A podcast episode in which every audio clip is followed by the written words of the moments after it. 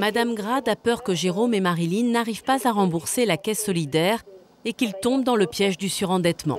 Et bonjour, c'est Nicolas de Immobilier Compagnie. Je suis super content de te retrouver dans cette émission. Dans cette émission, on va voir euh, un parcours entrepreneurial chaotique. Je t'avoue que l'émission est assez spéciale. Parce que elle me glace un goût amer parce que j'aime beaucoup Jérôme et Marilyn que tu vas voir dans cette émission.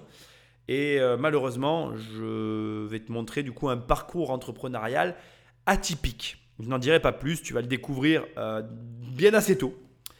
Et euh, le problème, c'est ce que tu viens d'entendre, c'est que l'entreprise, ça peut t'amener la fortune, mais ça peut aussi t'amener les problèmes. Et ça, tu vas le découvrir dans un instant. Avant, je te rappelle que tu peux télécharger les 100 points pages de mon livre, Devenir riche sans argent sur immobiliercompagnie.com. C'est complètement gratuit, c'est les 100 premières pages de Devenir riche sans argent. Si tu es convaincu comme moi que c'est un excellent bouquin, tu vas directement sur Amazon, la Fnac, tu tapes riche, tu cliques, tu cliques et tu le reçois dans ta boîte aux lettres. Sinon, toujours sur immobiliercompagnie.com, dans l'onglet programme, il n'y a qu'un seul programme et je t'aide à avoir un million d'euros de patrimoine immobilier. Attention, ce n'est pas un virement d'un million d'euros. Hein. Tu vas avoir 1 million d'euros de patrimoine à crédit avec une banque. Mais en immobilier, tu verras, c'est quand même assez cool. Mais ça aussi demande du travail. Donc fais attention, c'est un programme un petit peu gros, 220 heures de vidéos, au bout desquelles tu as aussi, en plus, la possibilité d'avoir un vrai métier dans les mêmes, puisque je t'apprends à être mandataire immobilier, agent immobilier, bref, une formation assez particulière, mais drôlement intéressante. Enfin, et pour finir, je te rappelle que bah, toute la famille des investisseurs qui écoutent ce podcast prennent le téléphone d'un ami et l'abonnent sauvagement à cette émission. Bah, parce qu'en fait, c'est tout à fait normal de faire ça.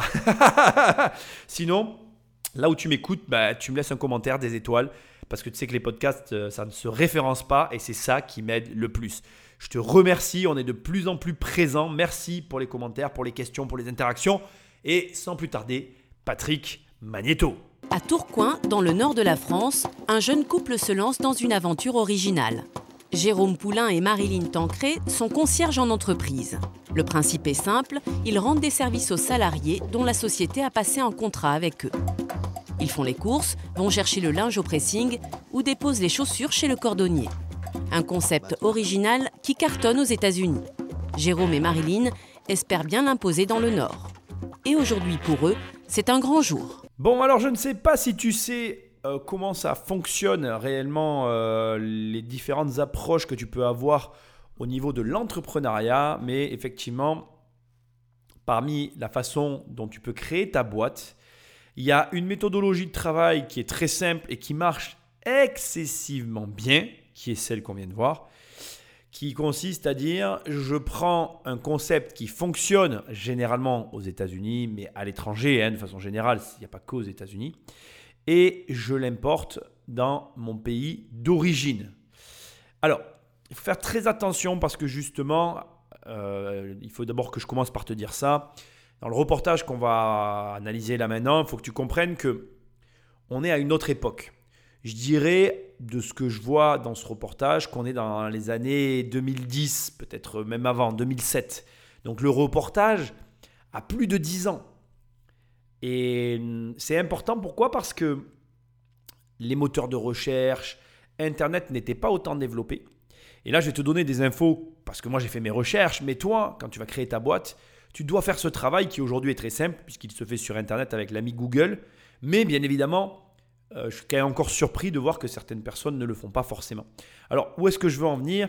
Eh bien, c'est très simple. Euh, la conciergerie est effectivement une activité qui est très développée aux États-Unis, mais absolument pas, ou alors très peu développée en France, et ce pour une raison très simple, c'est que, et ça c'est mon analyse personnelle, j'allais dire ma croyance personnelle, mais mon analyse personnelle, c'est parce que en fait les structures de marché sont différentes et du coup, elles ne permettent peut-être pas forcément les mêmes choses. Et là, en l'occurrence, je vais parler d'un sujet euh, délicat qui est euh, le système d'organisation du travail en France ainsi que les impôts.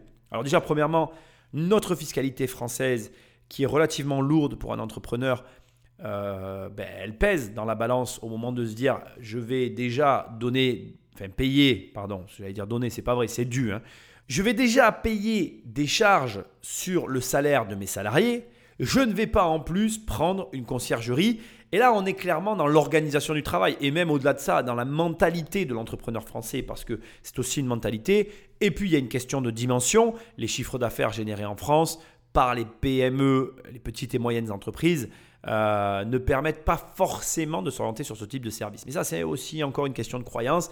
Bref, il y a ça. Et puis, il y a un deuxième élément qui est hyper intéressant, organisation du travail et fiscalité. Il faut que tu saches qu'en France, euh, à partir d'un certain niveau d'entreprise, ben, tu as ce qu'on appelle un comité d'entreprise qui est obligatoire et qui d'ailleurs pèse aussi sur la société.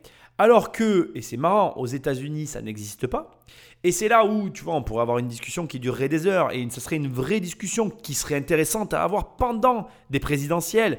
Euh, l'argent qui est pris par l'État n'est pas utilisé à autre chose. En gros, là où se trouvent des impôts, eh bien, l'argent ne peut pas servir à autre chose. Et là, on en a la preuve, c'est-à-dire que toutes les personnes qui s'opposent à cette vision que je, que je peux avoir de la fiscalité, ne peuvent pas nier ce que je suis en train de dire. C'est-à-dire que comme en France, on a l'obligation d'avoir un comité d'entreprise, eh bien l'argent est mobilisé, ou en tout cas le comité d'entreprise pèse sur la société et mobilise des fonds. Eh bien, à l'inverse, aux États-Unis, cet argent n'étant pas mobilisé ou n'ayant pas d'obligation, il permet de développer des services annexes qui sont des services utiles. Je veux dire, une conciergerie à l'entreprise, c'est un service utile pour la société qui donne du travail au pays et aux personnes annexes aux sociétés et c'est de la sous-traitance qui est liée directement au travail généré par l'entreprise créée. Et ça, moi je trouve ça génial parce que du coup ça permet ben, des innovations alors que nous, nous, ne connaissons pas. Mais tu vas voir dans cette émission que très clairement, euh, la France en plus, et c'est ça le paradoxe de, ce qu'on va découvrir ici avec cet entrepreneur, euh, eh bien la France elle aurait besoin, elle, est vraiment calibrée pour avoir ce genre de service parce que euh, je veux dire, c'est tellement long les démarches parfois en France. Et puis d'ailleurs, c'est quand on bosse en France, c'est parfois tellement lourd l'administratif autour qu'une conciergerie en entreprise pour venir alléger le travail auprès de ses salariés, ça a du sens. Et très sincèrement, je suis très surpris que ça n'existe pas en France et que ça existe dans des pays où, à l'inverse, j'aurais tendance à dire aux États-Unis tout est plus simple et dans d'autres pays tout est plus simple et ça existe. C'est marrant, ça montre vraiment que c'est l'impôt qui prend cette place et qui ne la libère pas pour autre chose. Et c'est dommage, parce que dans un contexte comme on est en train de vivre actuellement, où on a besoin d'aller chercher de l'argent, eh bien, ça serait peut-être pas mal de libérer peut-être des, des, slots, j'allais dire, mais euh, des, des surfaces fiscales qui sont prises pour permettre aux chefs d'entreprise de dépenser cet argent dans autre chose. Alors tu vas me dire, oui, mais Nicolas, c'est pas parce que tu enlèves les impôts que les chefs d'entreprise vont automatiquement utiliser l'argent pour ce genre de service. C'est vrai, tu as raison, mais on ne le saura jamais puisqu'au final, l'argent est pris par la fiscalité. Bref, donc tu l'as compris, on va voir ce travail qui est la conciergerie en entreprise. Tu vas voir que c'est une émission très intéressante et surtout très particulière parce que je veux qu'on soit très clair dès le départ. Je ne vais absolument pas critiquer les entrepreneurs. Je vais quand même formuler des critiques sur la façon dont ils auront abordé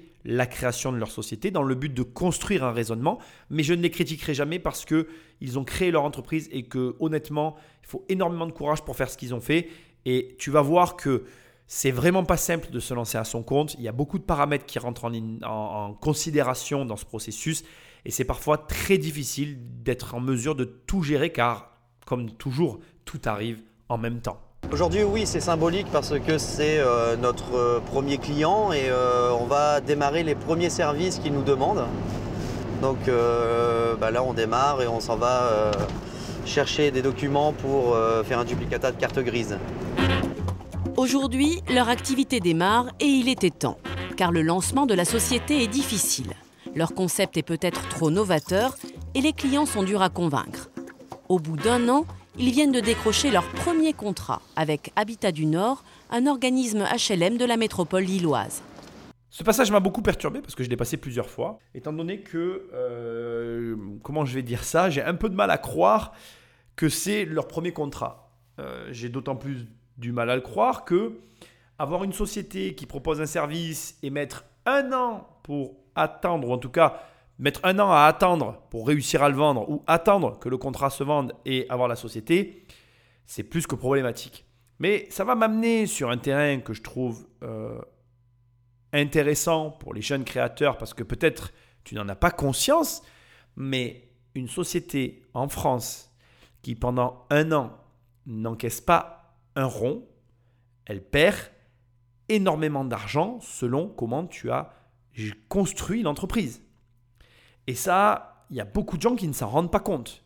Même chose, enfin comment dire, même parallèle, si ta société fait 100 000 euros et que l'année, tu vas, l'année d'après, tu fais 80 000 euros ou 50 000 euros, tu vas perdre énormément d'argent parce que, en gros, si tu veux, déjà, bon, il y a des charges fixes en France qui sont générées par les sociétés.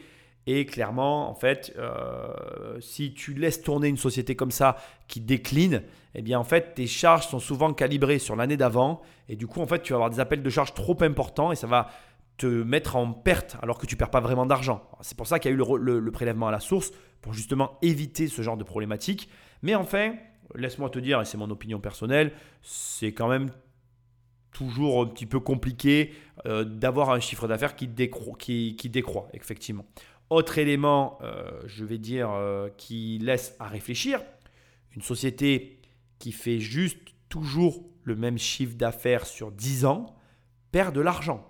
Donc écoute bien ce que je vais te dire, mais si tu fais 500 000 euros par an de chiffre d'affaires, je ne sais pas si tu réalises, hein, mais euh, déjà quand tu fais 500 000 euros par an de chiffre d'affaires, ça veut dire que tous les mois, en général, tu génères au bas mot plus de 40 000 euros, environ 42 000 euros par mois. En faisant 42 000 euros par mois tous les mois pendant 10 ans, tu perds de l'argent. Parce qu'une société dans le système actuel doit avoir de la croissance pour survivre. C'est une ineptie. Hein. C'est là on parle. En fait, là on a une discussion toi et moi financière sur une situation donnée, mais en réalité c'est une discussion politique parce que c'est un choix politique parce que les États veulent de la croissance. Donc du coup, ils ne font rien pour qu'une société soit stable.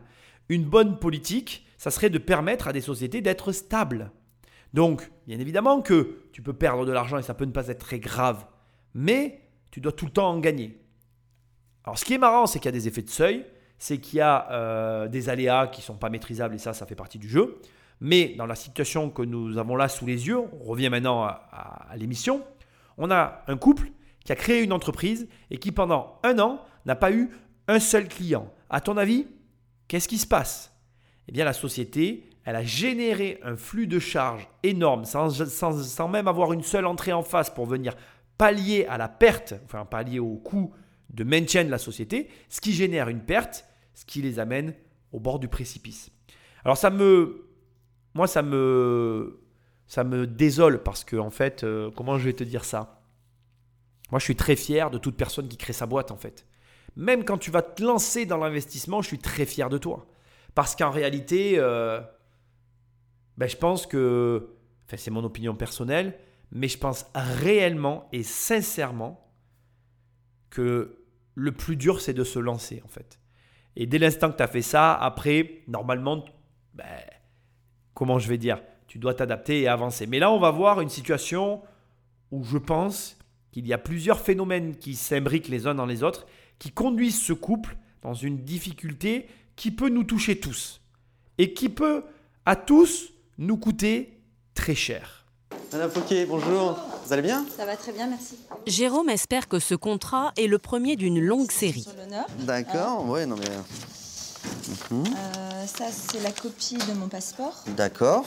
Cette salariée lui demande d'aller en préfecture pour un duplicata de carte grise.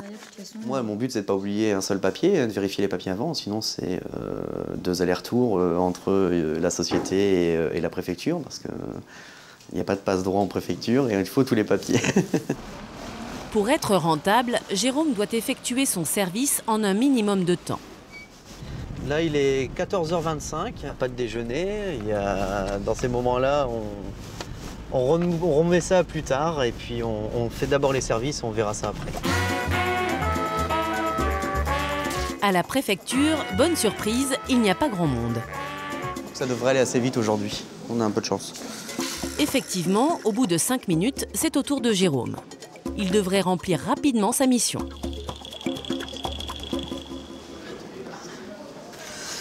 Je viens vous voir, j'ai deux duplicata à faire. Mais au guichet, tout devient plus compliqué. le contrôle technique Alors le contrôle technique, euh, elle a tout perdu ses papiers, donc elle a fait une déclaration sur l'honneur, j'espère que ça... Donc voilà, je me demande de demander le service de contrôle technique à, dupli- à un duplicateur. Au centre de contrôle technique où vous avez passé. L'attestation sur l'honneur ne suffit pas, il faut le duplicata du contrôle technique. Jérôme essaie de négocier. J'ai une procuration, mais pas possibilité de le faire parce que là, ça va, ça va faire du retard. Quoi. Elle a fait une déclaration sur l'honneur, Oui, mais non, si on n'a pas le contrôle technique, on ne peut pas le passer. donc il faut aille dans son centre. Sans contrôle technique, pas de carte grise. Finalement, ce service qui devait être rapide va prendre beaucoup de temps. C'est toute la difficulté de la conciergerie d'entreprise. Je t'ai laissé tout le passage sans le couper parce que j'avais réellement envie que tu vois déjà en quoi consistait le métier de conciergerie d'entreprise.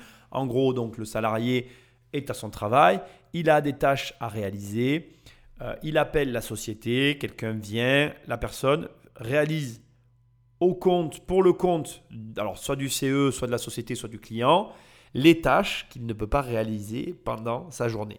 Comme tu l'imagines très simplement, en France, et tu viens de le vivre, rien n'est simple, parce que, bon, bien évidemment, une déclaration sur le Nord, ça ne suffit pas. Il faut les bons papiers au bon endroit, au bon moment, avec la bonne personne.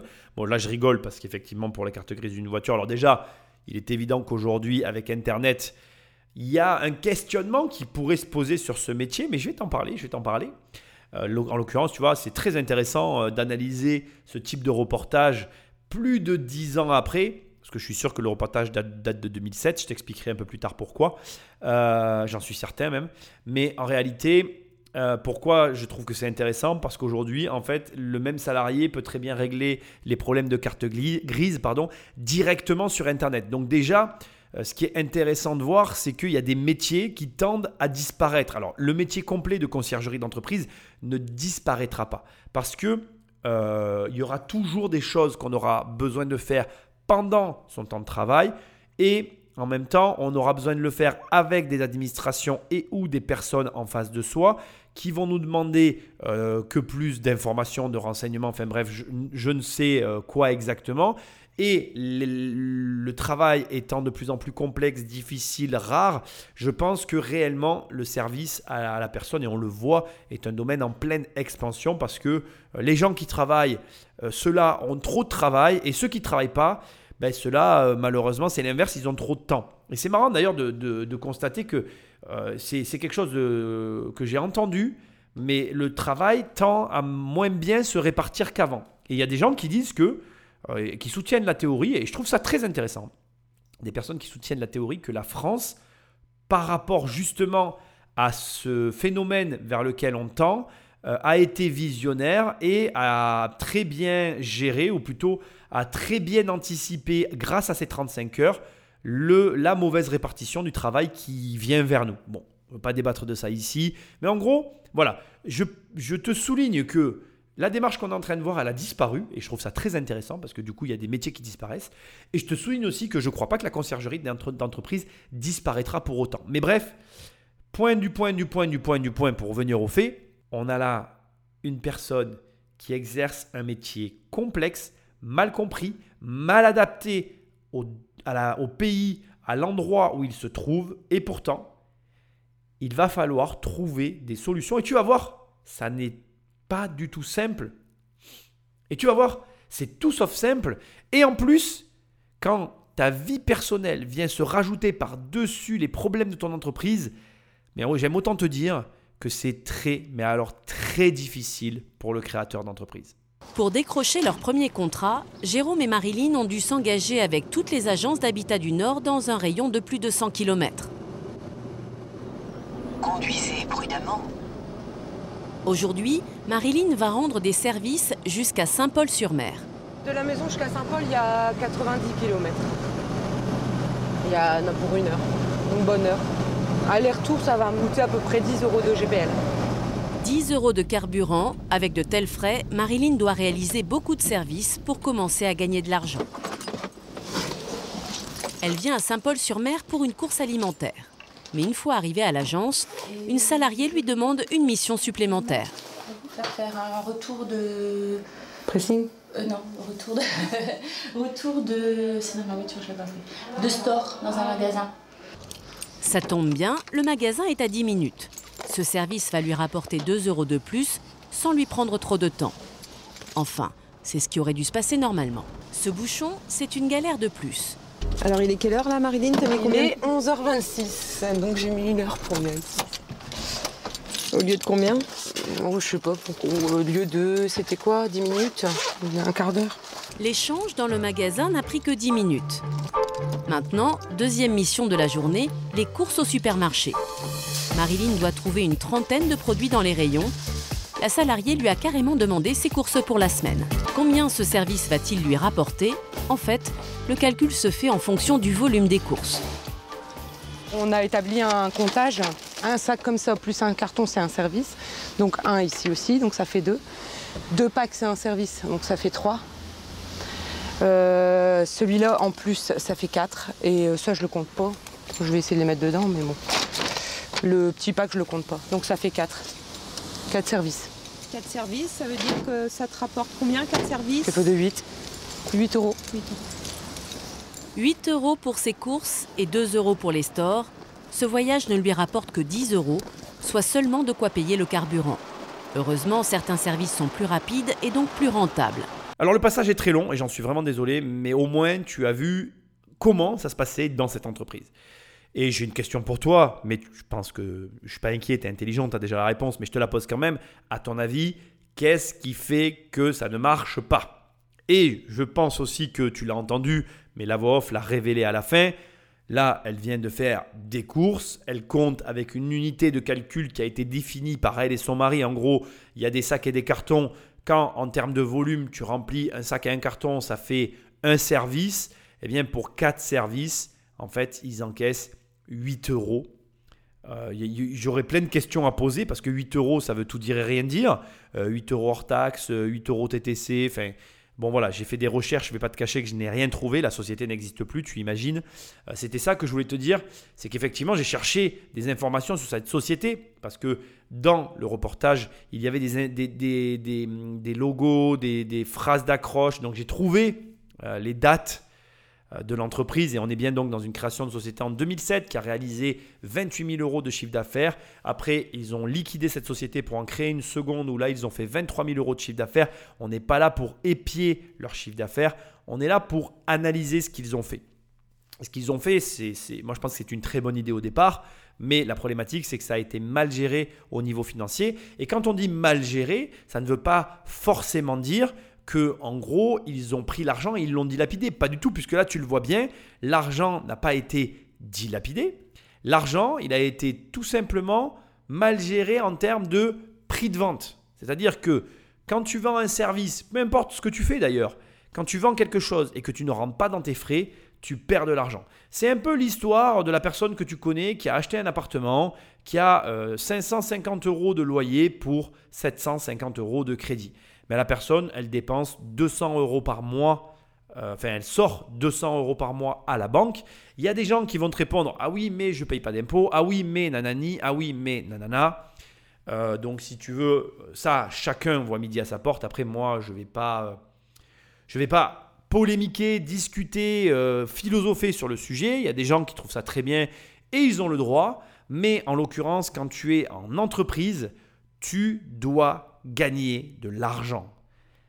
Et comme je te l'ai dit tout à l'heure, ce n'est pas un problème que c'est une obligation, ce n'est pas un problème que c'est comme ça que fonctionnent les sociétés. Non, c'est que la politique qui est menée derrière une entreprise, elle est faite de telle sorte que si même tu fais que le même chiffre que l'année d'avant, tu perds déjà de l'argent. Et même si la politique ne tirait pas dans ce sens-là, eh bien, la mécanique économique qui est l'inflation, eh bien, joue aussi en ta défaveur. Et si tu additionnes à ce stade l'inflation en plus de la politique gouvernementale, et ça c'est une politique, je ne veux pas que tu crois que c'est la France, hein, c'est une politique générale. Tous les hommes politiques de tous les pays du monde ont besoin de croissance pour pouvoir gérer les pays. Parce que comme on ne leur a pas appris à gérer des pays, c'est la croissance qui leur permet de pallier à leur défaillance financière. En gros, je t'explique, si le pays est en croissance, les recettes grossissent chaque année. Si les recettes grossissent chaque année, avec des recettes bénéficiaires,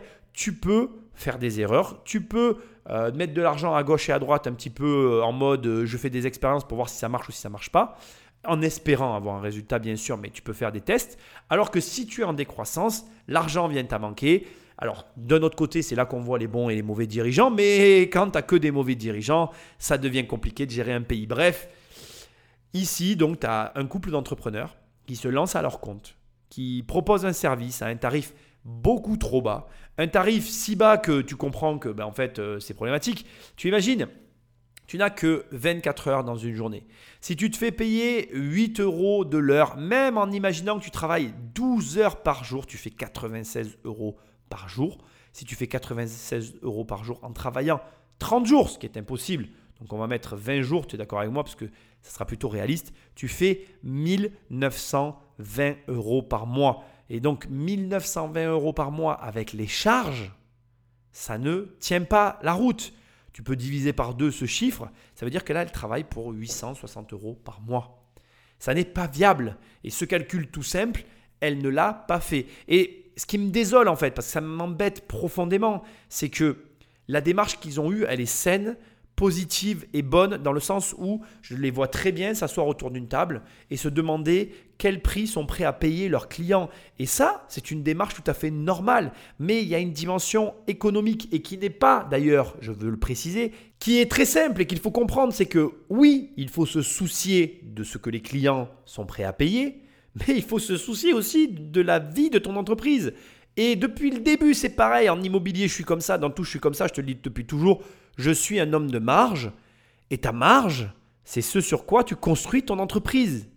Tu construis ta société sur la marge que tu tolères, que tu mets en place toi-même.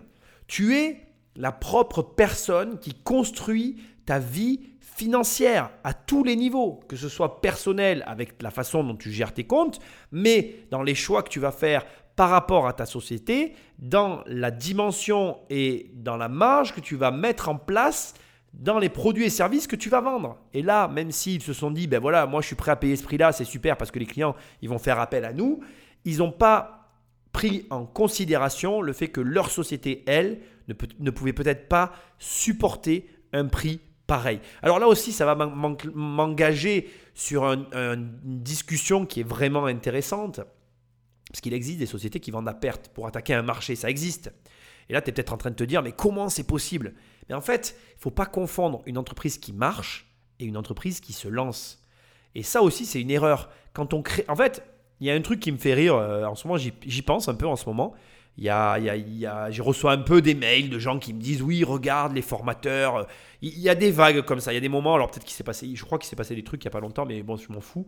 Mais il y a peut-être des moments comme ça où on se pose des questions sur les formateurs entrepreneuriaux, les formateurs immobiliers, bref, peu importe, ce genre de personnes. Et ça me fait mourir de rire parce que l'être humain apprend par mimétisme. Toi, quand tu étais enfant, tu as appris en copiant tes parents. Et après, c'est ton ego qui parle. C'est-à-dire que tu ne veux pas être moins que la personne que tu vois. Mais la personne que tu vois, elle peut être à, un niveau plus supérieur à toi et elle peut avoir plein de choses à t'apprendre. Et c'est très dur, et je te comprends, hein, mais de se dire que, ben oui, il a peut-être raison en fait, et que toi, ce que tu fais, c'est mal. Et là, en fait, ce qu'on est en train de voir, c'est un problème d'ego. C'est un problème où on ne veut pas accepter que peut-être les choix qu'on a fait au départ qui nous paraissaient être les bons parce que on s'est dit que c'était ça qu'il fallait faire, eh bien, ce ne sont pas les bons et pour survivre, il faut les changer. Et malheureusement, c'est très difficile. Bon alors, on va avancer dans le reportage. À ce stade, je voudrais quand même te préciser que j'ai fait des petites modifications de montage pour des raisons de clarté et parce que là maintenant on va passer du côté personnel parce que là je parle de la société, mais c'est intéressant aussi je trouve de voir qu'est-ce qui se passe à l'intérieur dans la vie des entrepreneurs qui subissent ce genre de situation. Encore une fois, j'ai énormément de respect, j'apprécie énormément ce couple. Je veux pas que si jamais ils écoutent cette émission, ils croient que je les critique. Loin de moi cette idée parce que tu vas voir qu'ils ont énormément de courage et honnêtement, si c'était facile d'entreprendre, euh, ça se saurait. Moi-même, je veux que tu saches que j'ai des difficultés à mon niveau à moi. On a tous des difficultés à tous les niveaux où on se trouve. Et c'est très dur d'aller au-delà de, nos... En fait, c'est, on, est nos propres bourreaux, en fait. C'est nous-mêmes qui nous mettons des barrières là où parfois il n'y en a même pas. Et donc, euh, voilà, vraiment, je suis en compatissance complète et, franchement, euh, ce couple m'a beaucoup touché parce que je sens qu'il y a cette volonté de bien faire, mais c'est justement cette volonté de bien faire qui nuit à la réussite de leur business. Et, ça, il faut que tu l'entendes. Parfois, tu veux trop bien faire et tu vas avoir un concurrent à toi qui, lui, est un véritable...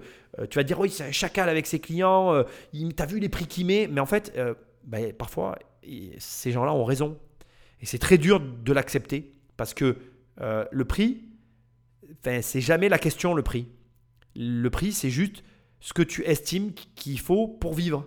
Et, ça, il faut que tu le comprennes en fait. Si tu trouves qu'un service est trop cher, c'est juste que toi, tu n'as pas l'argent de te le payer. Mais le prix qui est affiché, c'est le prix que l'entreprise a besoin pour pouvoir continuer d'exister.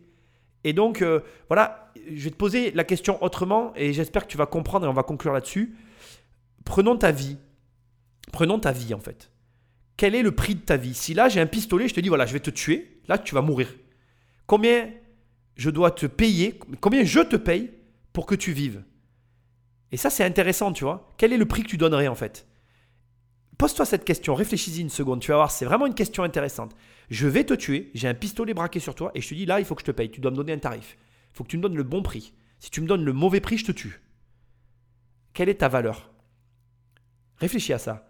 Et tu vas voir que c'est très difficile de fixer un prix, encore plus sur ce genre de choses-là. Je vais te donner une dernière petite parenthèse. Nous, les êtres humains, on a une valeur hein, vénale. Hein. Je, la connais, j'en ai déjà parlé, je crois, dans un podcast. Les êtres humains, on a une valeur vénale et elle varie en fonction de plein d'éléments, dont le patrimoine et dont tout un tas d'éléments. C'est très basique, hein, c'est affreux ce que je suis en train de dire. Et humainement, euh, il faut mettre euh, l'humain de côté et le cœur de côté pour bien entendre ce que je dis. Mais j'espère que tu comprends ce que j'essaye de t'enseigner au travers de ce que je dis. Et j'espère que tu comprends aussi que cette valeur dont on est en train de parler là, elle est clé dans toute ta vie d'entrepreneur, si tu souhaites le devenir. Donc garde ça en tête, réfléchis-y, je ne te donnerai pas la réponse, je te le dis direct, c'est ta réponse à toi, mais c'est la clé de ta réussite. Pourtant, Marilyn ne regrette pas sa vie de salariée, elle était standardiste dans une entreprise. On sait pourquoi on se lève le matin, quoi, à la limite, je veux dire que c'est constructif, quoi, c'est pas... C'est pas, euh, on n'est pas, euh, on est acteur de notre vie. On n'est pas simplement euh, à subir de se lever le matin pour aller travailler, pour aller pointer, voilà quoi si on réussit, euh, ça sera grâce à nous. Si on rate, ça sera à cause de nous. Quoi. Euh, on ne doit rien à personne en fin de compte. Ce dont elle est en train de parler n'a strictement rien à voir avec le salariat et ou l'entrepreneuriat. Et j'aimerais une fois pour toutes que tu te retires ça de la tête il n'y a aucun, en tout cas à mes yeux, hein, il n'y a aucun problème à être salarié, il n'y a aucun problème à être entrepreneur. C'est à toi à un moment donné d'être en mesure de te dire, ok, bon ben j'ai fait ce choix-là pour telle et telle raison, je fais ce choix-là pour telle et telle autre raison, mais ce dont elle parle ici, c'est la réalité de tout le monde dans toutes les situations qui existent sur cette planète. Alors, oui, après, l'entrepreneuriat lui donne la sensation d'être plus indépendante et c'est une réalité. Je suis fait pour comprendre sa remarque et ce qu'elle dit, mais je tiens à préciser que très sincèrement, pour moi, c'est strictement la même chose. Donc, arrête de t'auto-coller une étiquette. Là, très clairement, pour moi, ce qu'elle est en train de faire, c'est, c'est ça sert à rien cette réflexion là en fait. Elle ne sert à rien parce que il vaut mieux être salarié et prendre en, vie sa, prendre en main sa vie financière pardon, et être en mesure d'aller dans la bonne direction qu'être entrepreneur et euh, voilà, dériver totalement. Et il y a des entrepreneurs qui dérivent et il y a des salariés qui sont euh, hyper heureux. Il n'y a pas de règles dans la vie. Réussir, d'ailleurs, on va finir là-dessus, la réussite, ça n'existe pas. N'y a pas un jour dans ta vie où on va t'enterrer, où tu vas avoir quelqu'un qui va arriver avec des trompettes et qui va jouer de la trompette et du carillon en disant lui, il a réussi sa vie, ouais, il est mort. Non, ça n'existe pas en fait. Il n'y a pas de je réussis ta vie. C'est pareil, tu vois. Euh, ta vie, si tu décides que tu es heureux dans ta vie, tu seras heureux. Si tu décides que tu es malheureux dans ta vie, tu seras malheureux. La joie comme le malheur, ça n'est juste qu'une décision en fait. Après, tu peux avoir dans ta vie des choses qui t'agacent, mais ça c'est à toi de les changer en fait. C'est pas une question de ton travail, ce que tu fais ou ce que tu ne sais pas ou ce que tu ne fais pas. Là, philosophiquement, c'est elle qui s'impose des choix à elle-même et qui semble détenir une vérité qui n'est propre que à elle-même en fait. C'est sa vérité qu'on vient d'entendre. Et j'aimerais qu'une fois pour toutes, tu arrêtes de croire que l'entrepreneuriat est la clé de ton bonheur, euh, comme quand on me dit euh, oui, euh, je nourris le rêve d'un autre. Et alors, si ça te rend heureux, tant mieux. Tu peux nourrir le rêve de qui tu veux dans la vie. En fait, ce qui compte, c'est d'être heureux, de se dire ben, je suis heureux de me lever le matin. Voilà, bon, je voulais juste euh, ouvrir et fermer cette parenthèse. Ce passage était ailleurs dans la vidéo, mais il va très bien ici parce que maintenant, elle va se confier sur sa santé financière terme qui est très peu employé mais qui est pourtant très important. Et tu vas voir que là, tu vas comprendre que ce n'est pas une question d'entrepreneur ou de salarié, c'est une question beaucoup plus profonde de choix qui ont été faits précédemment sont en train de payer maintenant. Et comme j'aime le dire, si tu fais des choix difficiles, tu auras une vie facile. Mais si tu as fait pendant longtemps des choix faciles, il y a un moment donné, ta vie sera forcément difficile. Mais pour l'instant, ils n'ont pas encore suffisamment de clients. Alors la société est dans le rouge. Là, on est euh, pas loin d'être euh, fiché à la Banque de France. Euh, on a des, des, lettres à chaque fois concernant ça. tous les mois, on en a moins 5. Pourquoi bah, Parce que le, forcément, à force de payer pour la société, on n'a plus d'argent. Plus nos prêts à nous, nos prêts maison, nos prêts à la consommation. Parce qu'on avait fait des travaux quand on arrivait à la maison, etc. Ça va vite. Hein. Donc forcément, ça ne suit pas. Bon, tant qu'on arrive à le faire, on le fait, mais aucun jugement dans mes propos, mais il faut être réaliste. Et tu l'as entendu comme moi, on a ici deux phases de vie qui s'opposent. La phase de vie du salariat, où comme elle le dit elle-même, on s'installe dans la maison, on fait un crédit conso pour les travaux, on achète notre maison, bref, on dépense. Et la deuxième phase de vie, on devient entrepreneur, on a besoin d'argent. Et du coup, comme on doit alimenter la boîte le temps qu'elle se lance, eh bien malheureusement, euh, c'est nous qui risquons d'être fichés Banque de France. Et là, tu comprends en fait toute la difficulté de ce que je te disais il y a un instant, c'est-à-dire que tu ne peux pas tout avoir. Ça n'est pas simple. La vérité, c'est que bah, si tu as la chance d'avoir des parents, une famille qui a un capital qu'ils peuvent te donner, qui te permettent de lancer ton entreprise, ça peut changer juste ça. Ça peut changer énormément de choses.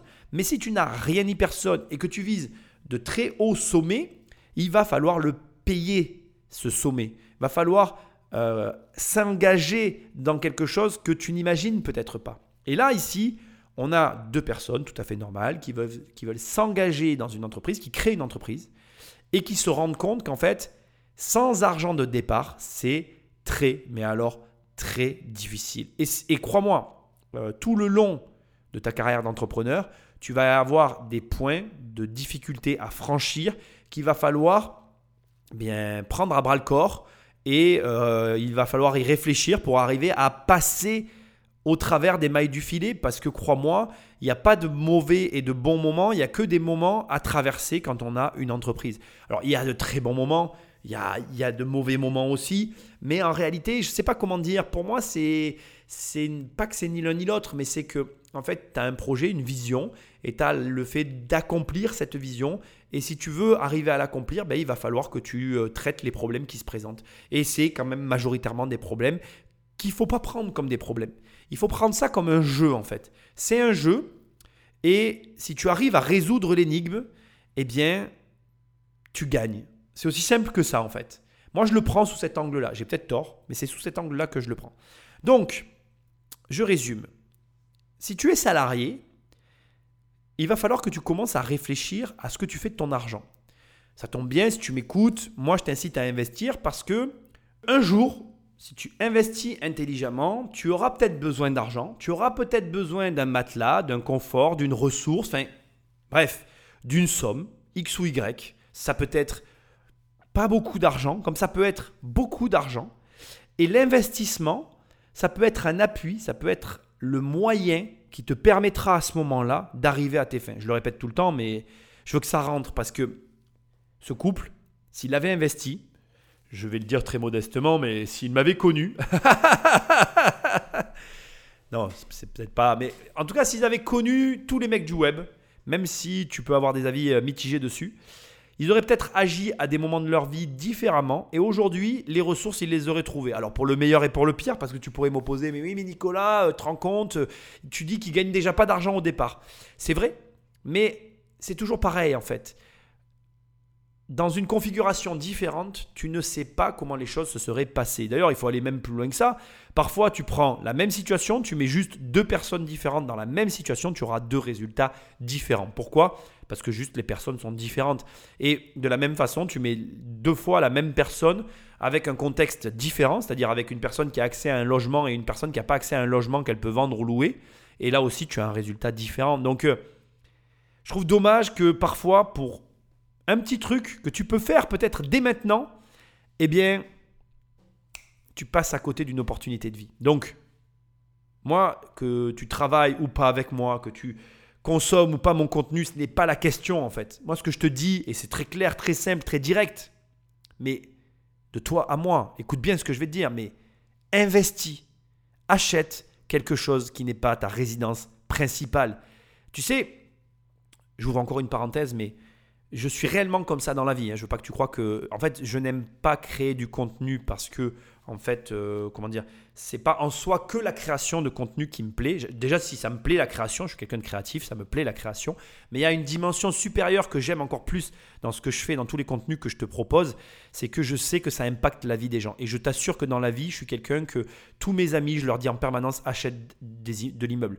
Il n'y a pas une personne qui m'a jamais rencontré à qui j'ai pas dit achète de, l'immobilier. J'ai toujours voulu que les gens tout autour de moi achètent. Et aujourd'hui, d'avoir cette possibilité de, de, te le matraquer, de le dire, de, produire des contenus qui propagent cette phrase, qui propagent cette, cette idéologie, ça, ça compte vraiment pour moi parce que je crois vraiment, j'en suis convaincu, que toute personne dans sa vie devrait investir au moins une fois qu'à un moment donné, cet investissement, il pourrait te servir comme eux, à ce moment-là, il pourrait leur servir. Et tu vas voir que, on va le voir, hein, ils vont aller demander de l'argent à droite et à gauche, et c'est jamais un plaisir de faire ça. Alors que si tu as des investissements et que déjà tu peux, rien qu'en vendant ce que tu as, te débrouiller tout seul, ben, c'est con hein, en fait. C'est encore une vision, une perversion sociale, mais on se sent un peu plus digne de pouvoir déjà s'auto-gérer à ce niveau-là. Bien qu'entre nous, euh, faut pas avoir honte de demander dans la vie. Hein. Ça, c'est encore un autre truc, on va pas en parler ici. Mais ce que j'essaye de te dire, c'est que fais-le, investis.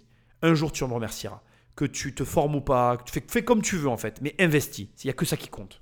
Tous les mois, Jérôme et Marilyn ponctionnent en moyenne 700 euros sur leur compte personnel pour faire survivre leur société. Alors pour faire face à la situation, Jérôme, qui est titulaire d'un doctorat en biologie, a repris son métier de professeur à mi-temps. Bonjour. Donc les glycoprotéines, ce sont des protéines qui présentent une sous-unité glucidique. Donc les phosphoprotéines, ce sont des... Quand Jérôme est en cours, Marilyn se retrouve avec deux fois plus de travail. Des journées intenses, rythmées par les prises de commandes, les livraisons et les kilomètres en voiture. Malgré leurs efforts et quelques clients supplémentaires, leur société est au bord de la faillite. En France, une entreprise sur deux ferme ses portes dans les cinq premières années.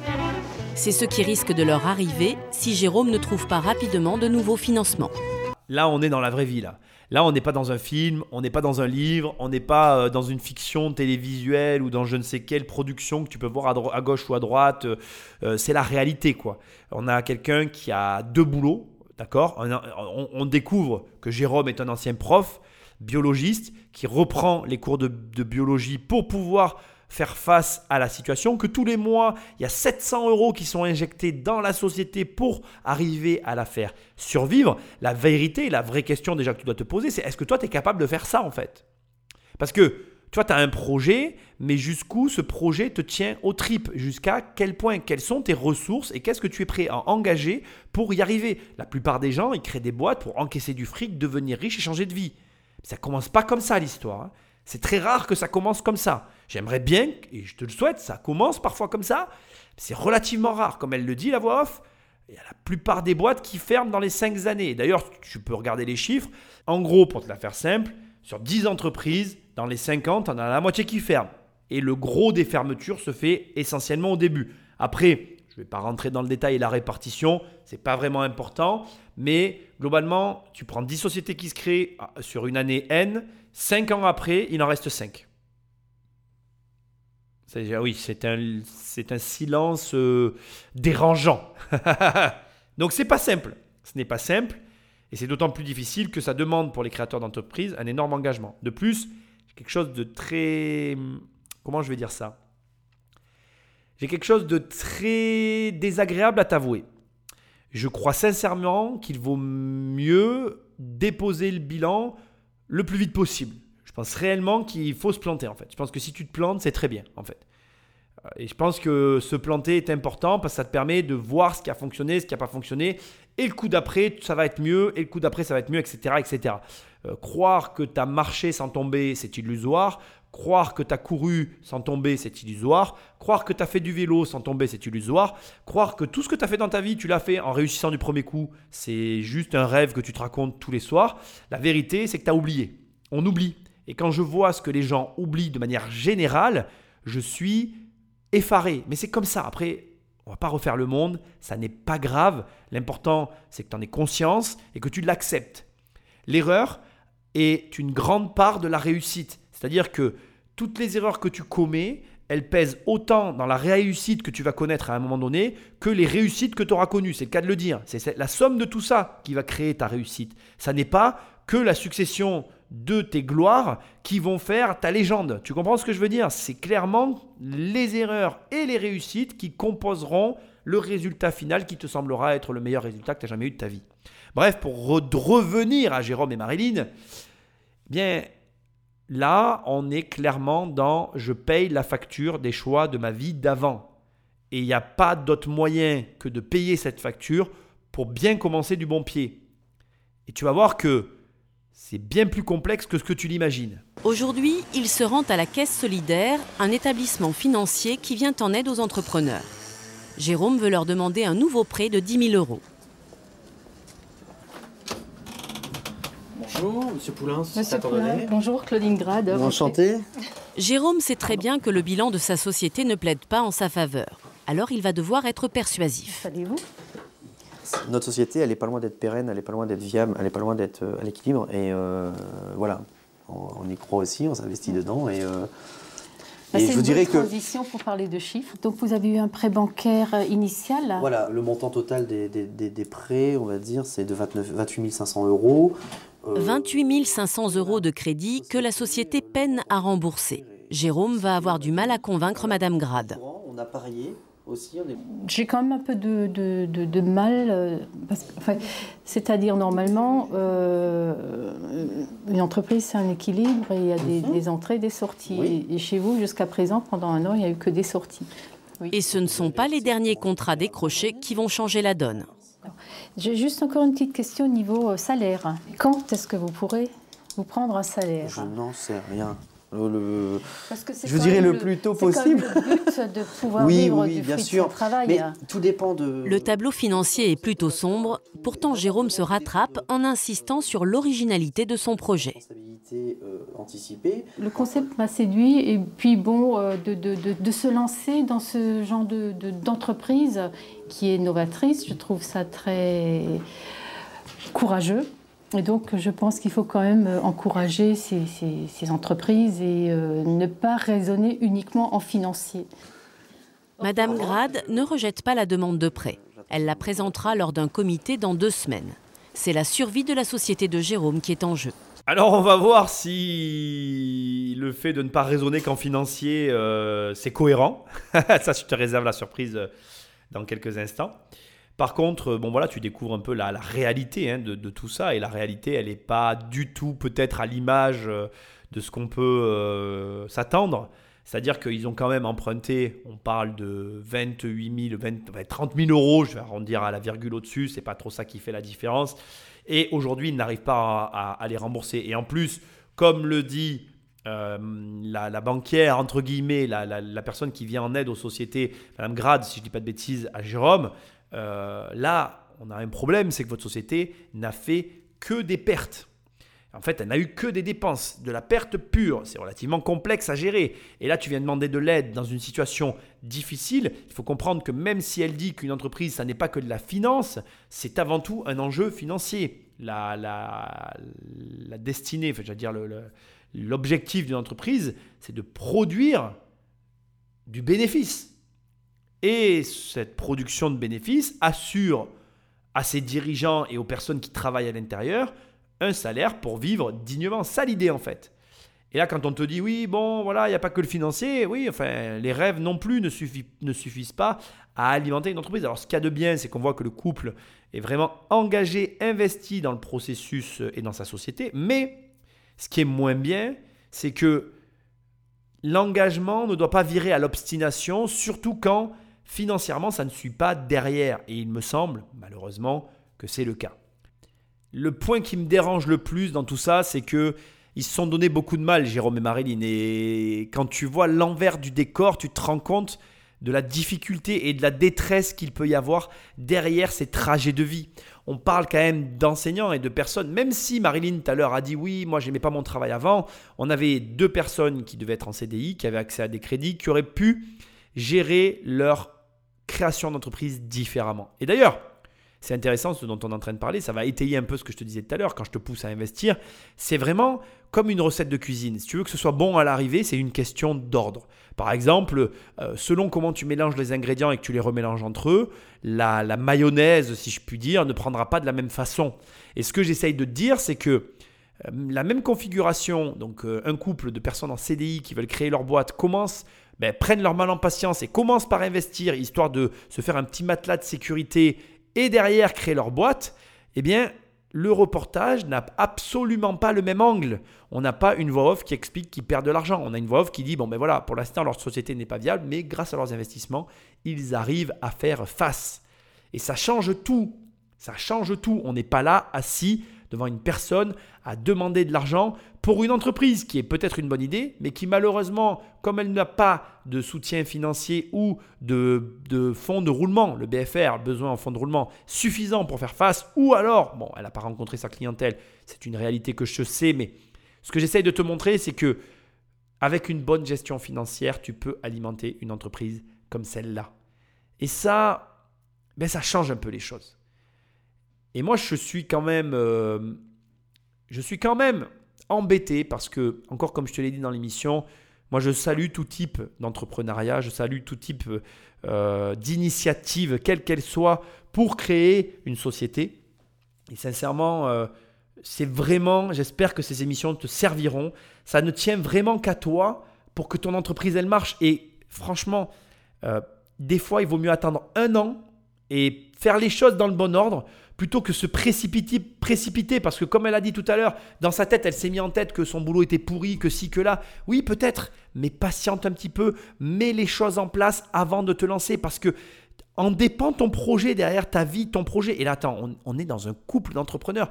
On n'en parlera pas du tout dans l'émission, mais je te laisse imaginer leur vie personnelle. Ça, c'est des problèmes qui déteignent sur le couple et qui peuvent aller très loin. Et je ne leur souhaite pas parce que on voit que ce sont des gens qui s'entendent bien et qui, sont euh, soudés. Mais tu as des gens qui ont des problèmes de couple et qui vont lancer ce genre d'aventure et puis c'est l'hécatombe derrière.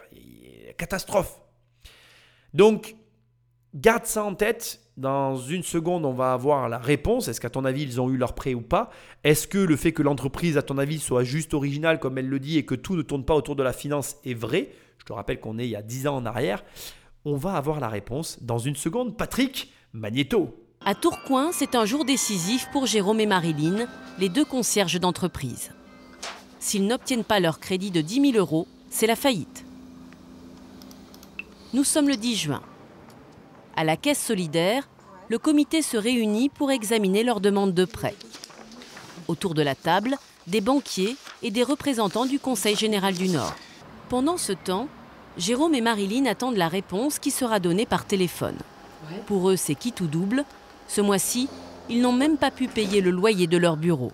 J'interviens parce que c'est hyper important, je fais très vite. Si tu es dans cette situation, si tu commences à ne plus pouvoir payer, si tu sens même, parce que parfois on le pressent à l'avance, on sent que les problèmes arrivent et que ça va s'envenimer, il faut réagir. Il ne faut pas continuer à foncer droit dans le mur. Je t'assure, pour avoir vécu plusieurs situations difficiles dans ma vie, déjà premièrement, on le voit venir, et deuxièmement, d'essayer de rattraper le coup, ça n'est pas la bonne solution. Je vais te le dire autrement, d'utiliser ton énergie pour écoper et rester dans un bateau qui coule, c'est une mauvaise idée. Quand on, est, quand on a de l'énergie et que le bateau coule, on change de bateau. On n'utilise pas son énergie pour éviter que le bateau il coule. Il y a déjà le trou, il est déjà en train de couler, c'est déjà fini. Donc ne perds pas ton temps, parce que là, quand on te dit oui, je peux plus payer mon loyer, bon déjà je suis bailleur, ça me fait saigner les oreilles, c'est une première chose, mais deuxièmement, quand cette chose-là arrive, quand on arrive à ne plus payer son loyer, en vérité, on le sait déjà depuis un certain temps que ça va mal. Donc, qu'est-ce qu'on doit faire? On utilise son énergie pour changer de bateau. On n'essaye pas de se soigner, on n'essaye pas de réparer, on n'essaye pas de trouver des solutions, on n'attend pas après des organismes X ou Y. Alors parfois, mon conseil peut s'avérer de mauvaise augure parce que selon la société que tu as, selon la situation, il faut quand même essayer de sauver le navire. J'ai bien conscience qu'il ne faut pas que tu prennes tous mes conseils au pays de la lettre, mais l'idée ici, c'est que tu viennes de voir un parcours entrepreneurial qui est jalonné d'échecs je suis le premier à dire que les échecs font partie de la réussite, mais il faut qu'il y ait un équilibre, il faut qu'il y ait des réussites, il faut que tu valides le fait déjà que tu gagnes de l'argent. Depuis le départ, Jérôme et Marilyn ne l'ont jamais validé. Écoute la réponse maintenant de l'organisme qui, qui, est censé les sauver. Patrick, balance la sauce. On commence à être dans des de paiement déjà. Donc euh, on a absolument besoin d'avoir de, la trésorerie rapidement, sinon on va devoir entamer une procédure de redressement ou bah, ou de redressement judiciaire ou de liquidation judiciaire, ça c'est une évidence. Quoi. On est vraiment une, une période charnière quoi, où ça passe ou ça casse. Bah, je peux plus là, il faut qu'elle appelle sinon je l'expose. Tu peux me rappeler ah.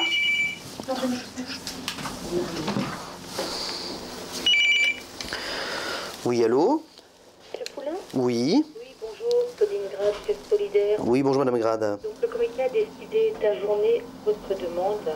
Ajourner, cela signifie que leur demande de prêt est refusée.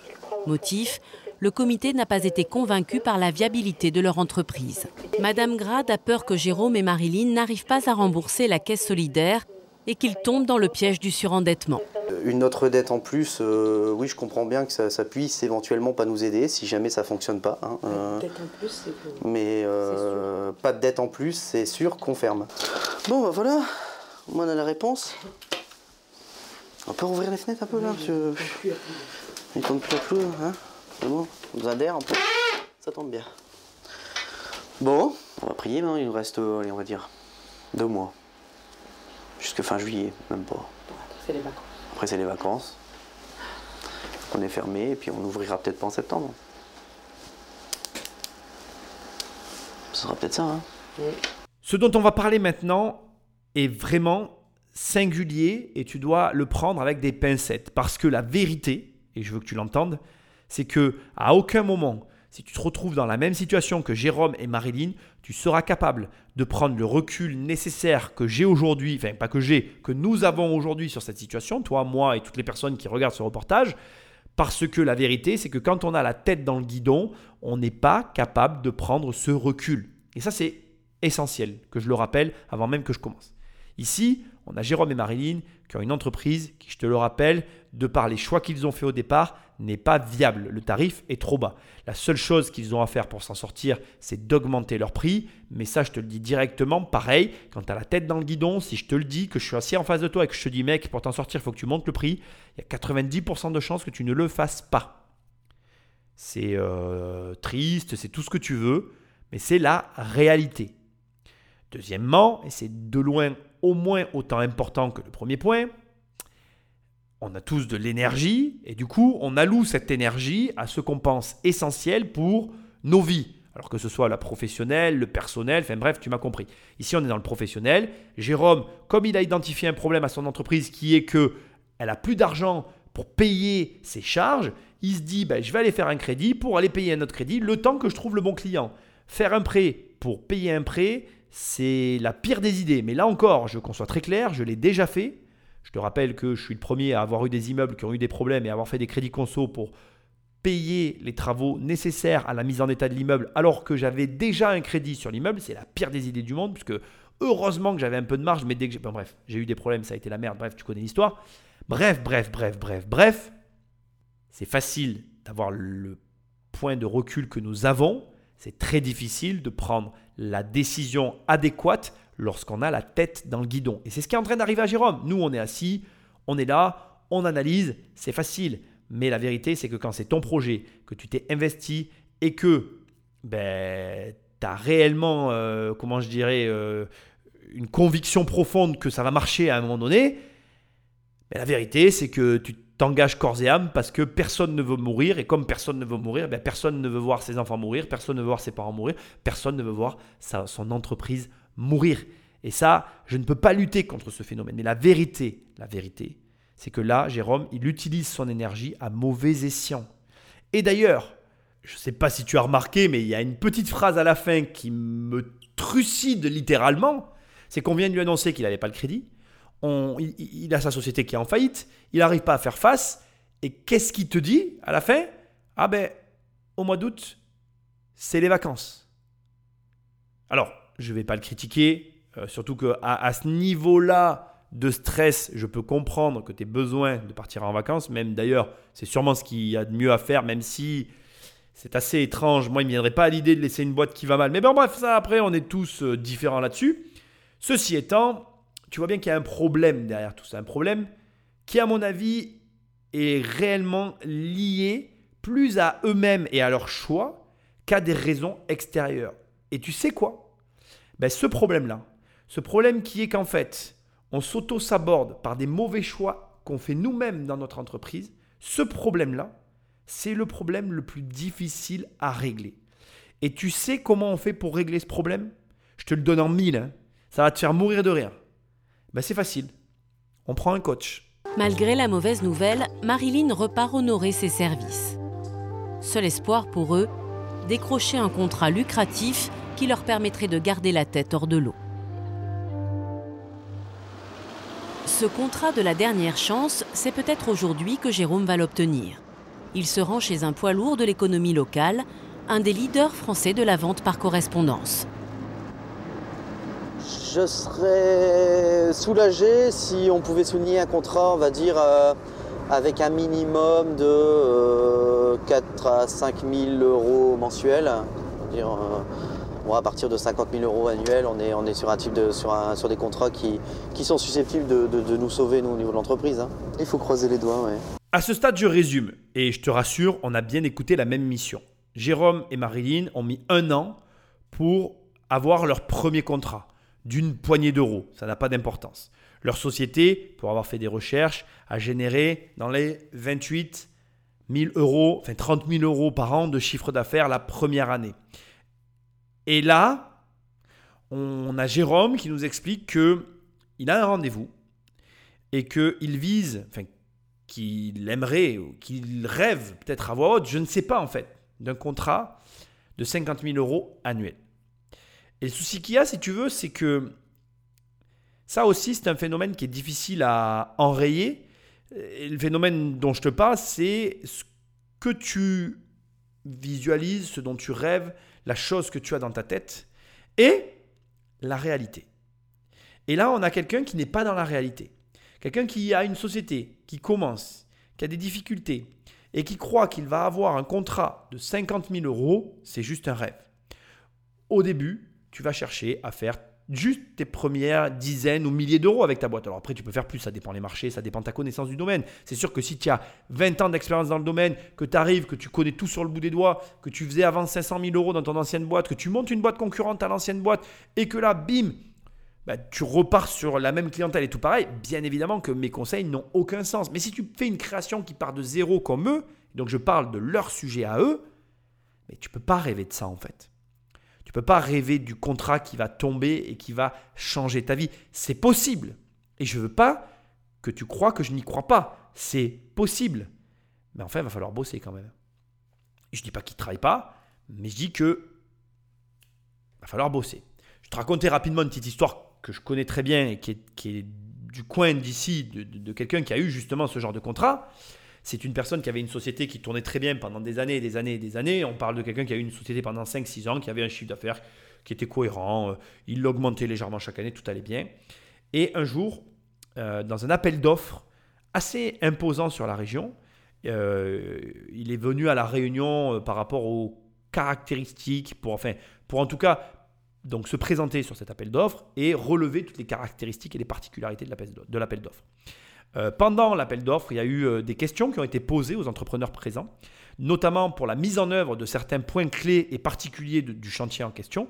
Et il a été le seul à répondre à ces questions-là. Il a répondu aux questions, ce qui fait qu'il a eu le contrat et ce qui fait que du jour au lendemain, sa boîte, elle a passé un gap énorme.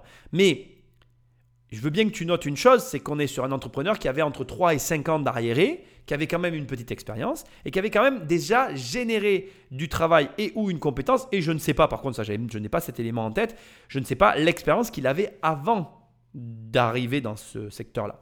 Et c'est aussi important euh, par rapport à l'histoire que je te raconte. Bref, ce que je veux te dire, c'est que donc le contrat qu'on décroche du jour au lendemain existe, et il peut exister aussi la première année, mais pas dans le cadre de création complète d'activités quasiment inconnues dans un pays. Et ça aussi, c'est très dur parce que regarde, tu prends Red Bull. Red Bull, c'est exactement la même chose qu'eux, sauf que ça a marché tout de suite. Ce n'était pas tout à fait le même marché, mais ça a quasiment marché tout de suite. Ça a en tout cas marché dès le départ, assez pour qu'ils puissent faire du sponsoring dans tout ce qui était, euh, comment je vais dire, euh, sport extrême. Donc si tu veux, je ne dis pas, il n'y a pas de règles. Je ne dis pas qu'il y a des règles et je ne dis pas que je détiens la vérité. Je te dis juste que, au vu de tout ce qu'on vient de voir dans le reportage, ce que Jérôme vient de dire dans la voiture, c'est malvenu. Et ça ne peut pas se produire. Et ça, en tant qu'entrepreneur, c'est compliqué de l'accepter parce qu'on crée tous une entreprise pour les mêmes raisons. On rêve de changer sa vie avec son entreprise. Je ne crois pas, j'ai du mal à croire qui est un entrepreneur qui crée une entreprise pour avoir une petite entreprise qui vivote dans un coin. On a tous, d'une façon ou d'une autre, l'ambition d'impacter un marché à notre échelle quand on crée notre société. Et donc le rêve qu'il a, c'est complètement OK en fait. Et je le comprends très bien et il a raison de rêver parce qu'on a besoin dans une entreprise de quelqu'un qui rêve pour que l'entreprise existe. Seulement, il y a des moments où on doit se mettre face à la réalité et se dire, OK, là, j'y arrive pas. Et j'ai besoin soit d'aide, et donc d'un coach, comme je te disais tout à l'heure, soit, malheureusement, ce n'est pas fait pour moi, et j'arrête. Face à Jérôme, les membres d'un des plus puissants comités d'entreprise du Nord. Leur société, présente dans la France entière, compte plus de 2000 employés dans la seule métropole lilloise. Jérôme va devoir être convaincant pour décrocher les 50 000 euros qu'il convoite. Ben, merci. de quel budget vous disposez? Bien, très franchement, nous disposons d'un. Enfin, je m'excuse de devoir vous dire la, la vérité de la, des sommes dont nous disposons. Mais pour cette fin d'année, nous disposons aujourd'hui de 4 000 euros, euh, monsieur, monsieur Poulain. 4 000 euros, on est loin des 50 000 espérés. Mais même un petit contrat, dans la position de Jérôme, ça ne se refuse pas. Je vous contacte fin de semaine, début de semaine prochaine pour fixer un rendez-vous. Ça marche. À bientôt. Le comité d'entreprise doit maintenant soumettre la proposition de contrat à la direction de la société. Jérôme espère avoir une réponse rapidement, car pour lui, le temps est compté. Et là, tu mesures toute la difficulté de la situation. On a quelqu'un qui euh, accepte un contrat alors qu'il devrait le refuser parce que son entreprise n'est pas viable. On a un comité d'entreprise qui ont besoin d'un service avec un budget qui ne correspond pas à ce dont a besoin l'entrepreneur. Et pourtant, les choses vont continuer. Encore une fois, voilà, il faut comprendre. Personne n'a envie de voir son entreprise mourir et c'est OK. Mais le truc qu'il y a, c'est que c'est quasiment impossible de reconnaître que son entreprise n'est pas viable quand on en dépend à 100%, même si on sait que Jérôme a un travail à côté, il a basé la suite de sa vie sur cette société. C'est très difficile pour lui de reconnaître qu'il doit la fermer. Pourquoi? Parce qu'il s'y est investi justement corps et âme. Et le degré d'investissement que tu mets dans tes projets est égal à la difficulté que tu vas avoir à rendre les armes dessus. Et là maintenant, on est en train d'arriver petit à petit déjà à la fin de l'émission, mais aussi au point culminant de celle-ci, parce que tu, es en train de découvrir toute la difficulté de l'entrepreneuriat. Résume un petit peu par-ci par-là ce que je t'ai dit et qui doit aujourd'hui un petit peu t'éclairer. Tu dois trouver un secteur dans lequel tu vas pouvoir avoir de la marge et créer ta société. Tu vas devoir t'y engager à corps perdu sans même savoir si ton projet est viable ou pas. Et cet engagement que tu es en train de mettre dans ta société, c'est paradoxalement ce qui va t'empêcher à la fois de prendre les bonnes décisions, à la fois de savoir au moment où il te faudra le savoir si tu dois continuer ou t'arrêter. Et pourtant, même en ayant toutes les, cartes en main pour identifier tout ce que je viens de te dire, c'est le chemin que tu vas devoir prendre. Et quand tu auras la tête bien dans le guidon et ou dans le caca, eh bien, c'est là qu'il va falloir être capable de prendre le recul nécessaire et de se dire je continue, j'arrête, je fais un virage à 180 degrés, ce que j'ai choisi ne va pas, j'augmente mes prix, je baisse mes prix, j'embauche, je licencie. Enfin bref, la vie d'entrepreneur. Et dans cette émission, à un moment donné, Marilyn, elle était dans la voiture et je t'ai dit, c'est elle qui choisit de voir les choses sous cet angle-là. Et ce que je suis en train de te dire, c'est que toi, tu dois juste, dans tous les cas, définir que si tu veux d'une vie d'entrepreneur, c'est avant tout pour la liberté que ça t'offre. Si tu aimes la liberté, tu aimeras être entrepreneur, mais tu dois en permanence être heureux d'être là où tu es, parce que la vie d'entrepreneur est quand même plus difficile que la vie de salarié, de manière générale, parce que, comme l'a dit Marilyn, elle nécessite plus de responsabilités, ce qui plaît en général à ceux qui se lancent dans cette voie-là, mais du coup, ces responsabilités, elles t'incombent, et ça peut être parfois pesant, mais en parallèle, on a cette sensation de liberté, de choix et d'avancer pour soi qui est plus gratifiante, et je dois le reconnaître, et c'est ce que je ressens, même si je suis absolument pas d'accord avec ça, hein, j'ai le droit de, soutenir deux idées opposées, tu sais que je suis pour ce genre de choses. Bref, moi personnellement, j'aime être entrepreneur parce que je trouve que dans la vie d'entrepreneur, on a cette visibilité sur notre propre vie personnelle qu'on n'a pas quand on est salarié. Après, tout le reste, ces notions de bonheur, de malheur, de je ne suis pas heureux en tant que salarié, que ça, c'est que des points de vue personnels. À des moments dans ma vie, j'aurais été très heureux si j'avais été salarié. Ça m'aurait facilité la vie de l'être. Bon, ben, je ne l'ai pas été. C'est comme ça. Euh, mais après, je dois reconnaître que être entrepreneur a toujours été euh, vraiment très agréable pour moi. Et aujourd'hui, pour rien au monde, j'échangerai ma place avec euh, celle d'un autre. Mais après, c'est une question de point de vue. Bref, pour Jérôme et Marilyn, c'est un cumul de choix qui les ont conduits dans cette impasse. Et je veux que tu saches que justement, ça n'est pas une impasse. Et ça n'en sera, jamais une. En réalité, si tu arrives à en tirer bénéfice, toutes tes actions te conduiront à un nouveau projet qui sera toujours beaucoup mieux que le précédent. Tu sais pourquoi? Parce que c'est la somme de tous tes précédents projets échoués qui te fera prendre les bonnes décisions dans le projet de ta vie. Et crois-moi, si j'ai bien une chose que je dois te dire, c'est que quand ça sera le bon projet, tu verras, ça n'aura rien à voir avec tout ce que tu auras fait juste avant. Et ça, c'est vraiment important. Nous sommes début septembre. L'entreprise n'a pas fermé ses portes. En revanche, il y a eu du changement. Oui, bonjour monsieur, monsieur Poulain, euh, société à un temps donné. Je cherche à joindre le responsable du magasin. C'est vous-même. Ils ont déménagé leur bureau pour l'installer à la maison, dans leur salon. Un retour à la case départ qui leur permet de réduire les coûts au maximum. Ça faisait économiser quand même, euh, je sais pas combien, 400 euros. Hein. Bah, et... La, location du local, euh, les lignes téléphoniques, l'assurance du local. En plus que ça, Parce que finalement, le local, la location, c'est qu'un point. Après, il y a plein de trucs à mettre de côté. Mhm. Donc, on était pas loin de presque 500-600 euros, 600 euros par mois.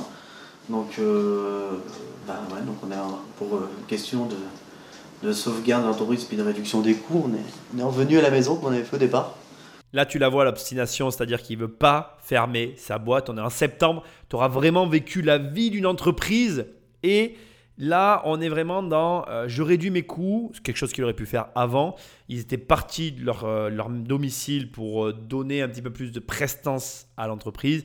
Ils n'arrivent pas à s'en sortir et rogne sur les coups. C'est tout à fait sain comme réaction. Il faut pas hésiter à le faire. Maintenant, encore une fois, on a quelqu'un qui nous a expliqué qu'il avait besoin de 50 000 euros minimum par an pour arriver juste à l'équilibre. Je ne pense pas qu'en ayant déménagé, il ait gagné forcément ces 50 000 euros par an. Je te repose encore la question, est-ce que tu penses que cette énergie qui a été mise dans ce déménagement était l'énergie nécessaire pour sauver cette entreprise? Je ne sais pas. Par contre, écoute, il y a quand même une bonne nouvelle à l'horizon. Un mois plus tard, Jérôme est de retour au siège social de ce fameux leader de la vente par correspondance. Cette fois, c'est pour une bonne nouvelle. La direction a accepté la proposition du comité d'entreprise.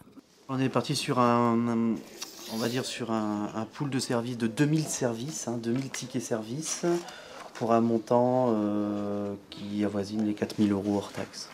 Le montant du contrat est payé intégralement par la direction, représentée aujourd'hui par Madame Grimont-Pont. Depuis la remise de ce chèque, la société de Jérôme et Marilyn est toujours sur la brèche. Ils continuent à travailler sans se verser de salaire. Ils espèrent un jour décrocher le contrat qui les sauvera définitivement. Je t'ai déjà ôté le suspense, hein, mais la société a fermé. Ils en ont recréé une deuxième, puis ils ont arrêté. C'est très désolant parce que on est vraiment sur des personnes qui ont essayé et la finalité le message que je veux te faire passer à la fin, c'est qu'en fait, leur énergie, l'énergie de Jérôme, il aurait dû la passer à vendre ses services à des tarifs plus élevés.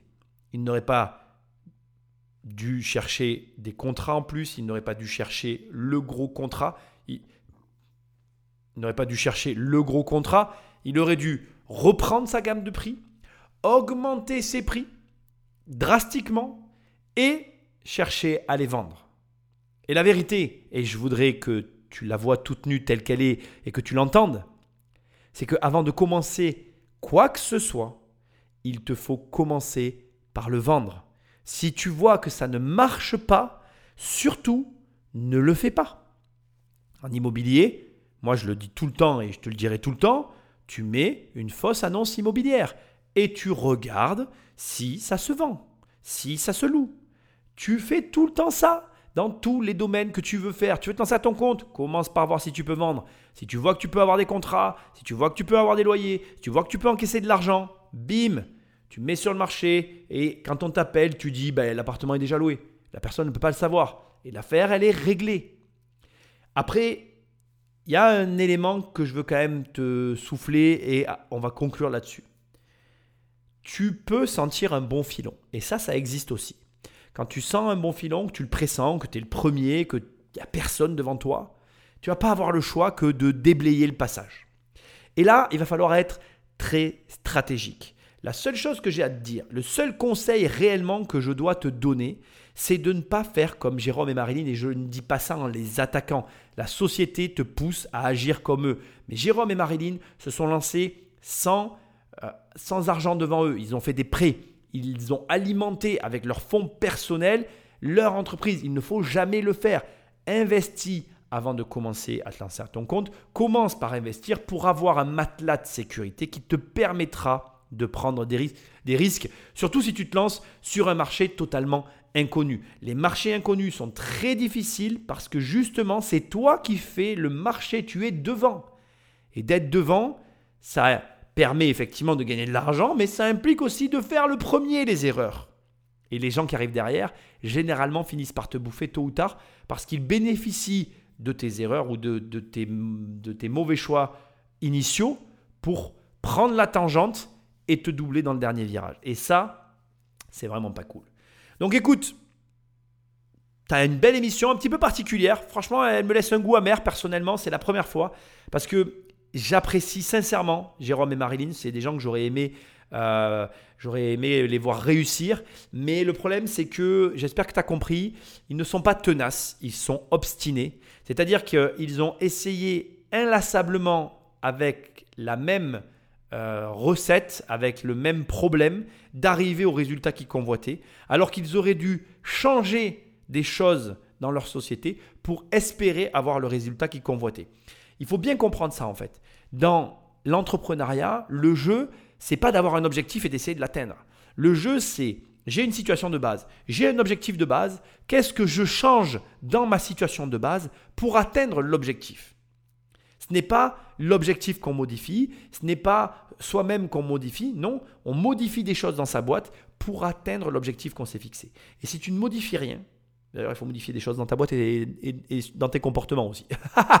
si tu ne modifies rien nulle part, eh bien, c'est ce que dit Einstein, c'est la folie. Faire inlassablement la même chose, je vais la redire parce que j'ai bégayé. Faire inlassablement la même chose en espérant un résultat différent, c'est ça la folie. Si tu fais tout le temps pareil, en croyant qu'à un moment donné, il va se passer quelque chose d'autre que ce qui t'est toujours arrivé, ben, tu es juste fou en fait. La vérité, c'est que si tu veux du changement dans ta vie, ben, il va falloir commencer par changer. C'est évident, mais malheureusement, euh, pour te finir la petite histoire de Jérôme et Marine, pas par curiosité, mais juste pour que tu l'entendes, ils ont recréé la même entreprise avec un nom légèrement différent, mais qui faisait la même chose, en espérant avoir un résultat différent. Et devine quoi? Ils ont eu le même résultat avec un chiffre d'affaires inférieur. Donc ça montre que il ne suffit pas de continuer ou de se, dire je ne lâche pas le morceau, je suis tenace, je ne lâche pas le morceau, je fais toujours la même chose, j'aurai raison à un moment donné. Non, ça suffit pas. Il faut à un moment donné être capable de se dire ok, il y a quelque chose que je fais qui ne va pas. Comment je fais pour changer cette, cette chose-là? Prends un coach, travaille avec quelqu'un, change de domaine d'activité, mais bref, agis, parce que si tu n'agis pas, tu n'auras juste pas de résultats. Je te remercie d'avoir écouté l'émission juste là. Pense à me laisser un like et des étoiles et un commentaire là où tu écoutes cette émission. Tu peux télécharger les 100 pages de mon livre sur mon site immobiliercompagnie.com ou acheter directement le livre sur Amazon, la Fnac, bref, où tu as envie, je suis pas inquiet, tu vas trouver. Et moi je te dis à très bientôt dans une prochaine émission. Salut